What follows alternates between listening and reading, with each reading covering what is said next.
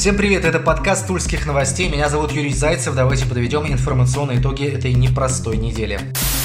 По состоянию на пятницу, 10 апреля, в Тульской области зарегистрирован 71 случай коронавируса. Это 16 районов и городов региона. Большинство случаев, конечно, выявлены в Туле, больше половины. Также это следующие точки на карте области.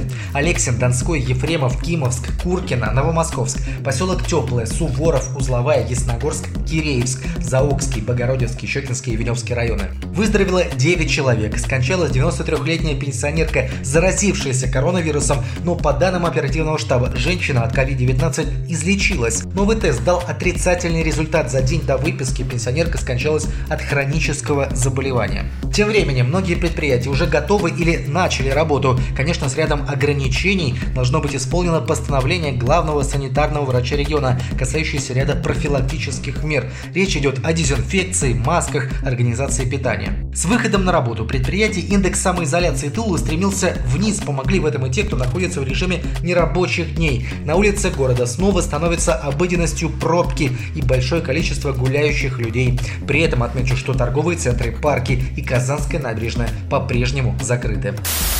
Тульской области родители школьников, обучающихся дистанционно, получат компенсации за питание. Об этом на неделе рассказала министр образования региона Алевтина Шевелева. Во многих детских садах и начальных школах открыты дежурные группы и классы для тех детей, чьи родители в соответствии с указом губернатора вышли на работу. Чтобы отдать ребенка в такую дежурную группу, родителям необходимо подать соответствующее заявление, объясняющее, по каким причинам ребенок не может остаться дома. В данной ситуации в дежурные группы не можем принимать всех детей подряд. Просим относиться с пониманием к нашему предложению, отметил министр образования. Все дети, которые посещают дежурные группы, в полной мере получают горячее питание, как и при обычном режиме. А те, которые находятся на дистанционном обучении, получат компенсации в электронном виде. Минобр планирует начать их с середины апреля. Компенсации получат родители школьников, обучающихся с 1 по 9 классы, многодетные и малоимущие семьи. Размер компенсации составит 29 рублей 5 копеек в день на одного ребенка.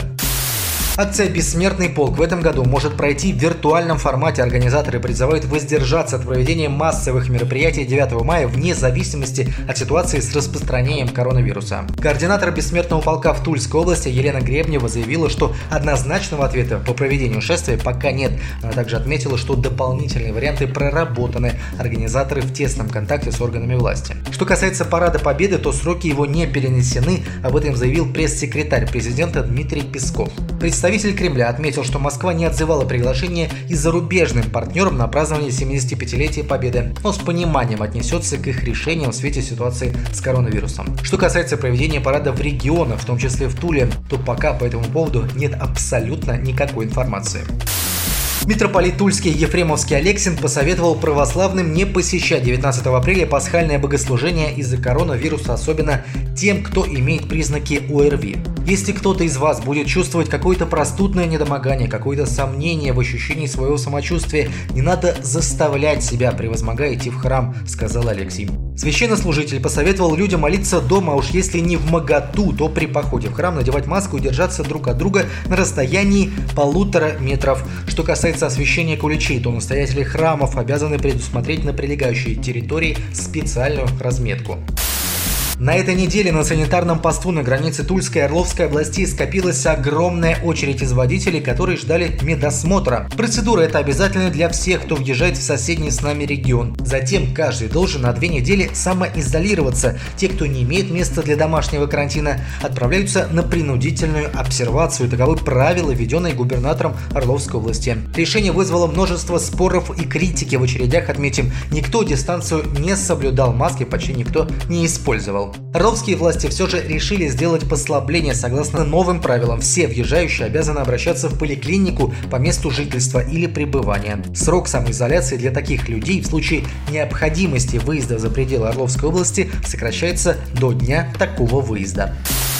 Следственное управление Следственного комитета России по Тульской области возбудило уголовное дело по факту похищения брата бывшего депутата Гордумы Олега Суханова Сергея Суханова, а также вымогательства со стороны злоумышленников. Преступление было совершено 8 апреля во дворе дома номер 16 по Красноармейскому проспекту.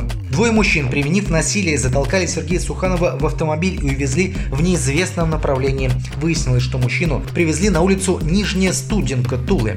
Применяя насилие к потерпевшему и угрожая физической расправой расправу и потребовали его внести заведомо ложные сведения в протокол общего собрания участников одного из обществ с ограниченной ответственностью о смене директора и требовали дальнейшего подписания документов по купле-продаже доли в уставном капитале общества. Опасаясь за свою жизнь и здоровье, мужчина выполнил требования похитителей, сообщается в релизе Следственного управления. Сергей Суханов, отметим, является совладельцем мусорного полигона в Подмосковье. Подозреваемые были задержаны на территории Московской области. В настоящее время решается вопрос об избрании в отношении них меры пресечения в виде заключения под стражу.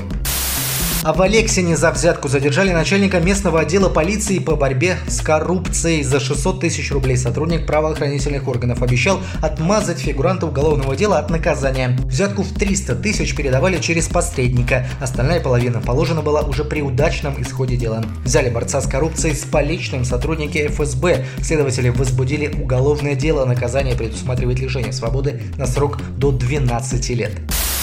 Еще немного из криминальной хроники. В Новомосковске в ДТП с участием трех легковушек и фуры погибли три человека. 21-летний водитель «Шкоды» утром 7 апреля выехал на встречную полосу и лоб в лоб столкнулся с «Шевроле». Оба авто отлетели выше груз, затем в «Шевроле» въехала «Нива». Водитель и пассажир «Шевроле» погибли на месте. Это мужчина 66 лет и женщина 65. Водитель «Шкоды» был госпитализирован, на следующий день он скончался в больнице. Начиная с понедельника в Тульском арсенале снижены зарплаты футболистов. Это связано с паузой в чемпионате страны, которая продлится минимум до конца мая. Руководство клуба выбрало дифференцированную схему сокращения зарплаты от 10 до 30% в зависимости от размера заработной платы по контракту. Игрокам, получающим ежемесячно полтора миллиона рублей и более, в период простой будет начисляться 70% от зарплаты. Игрокам, получающим ежемесячно 1 миллион рублей и более, но менее полутора миллионов, в период простой будет начисляться начисляться 80% зарплаты, а игрокам, получающим менее 1 миллиона, 90%. Ранее, отмечу, главный тренер Туликов Игорь Черевченко заявлял, что готов отдать часть своей заработной платы медикам.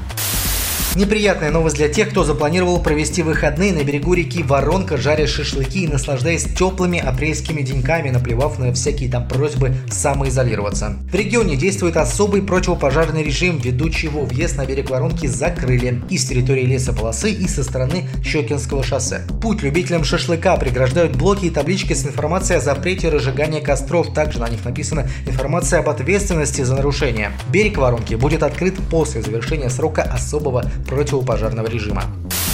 Вот такой выдалась эта неделя. Надеемся, что следующая будет лучше. Всем удачи!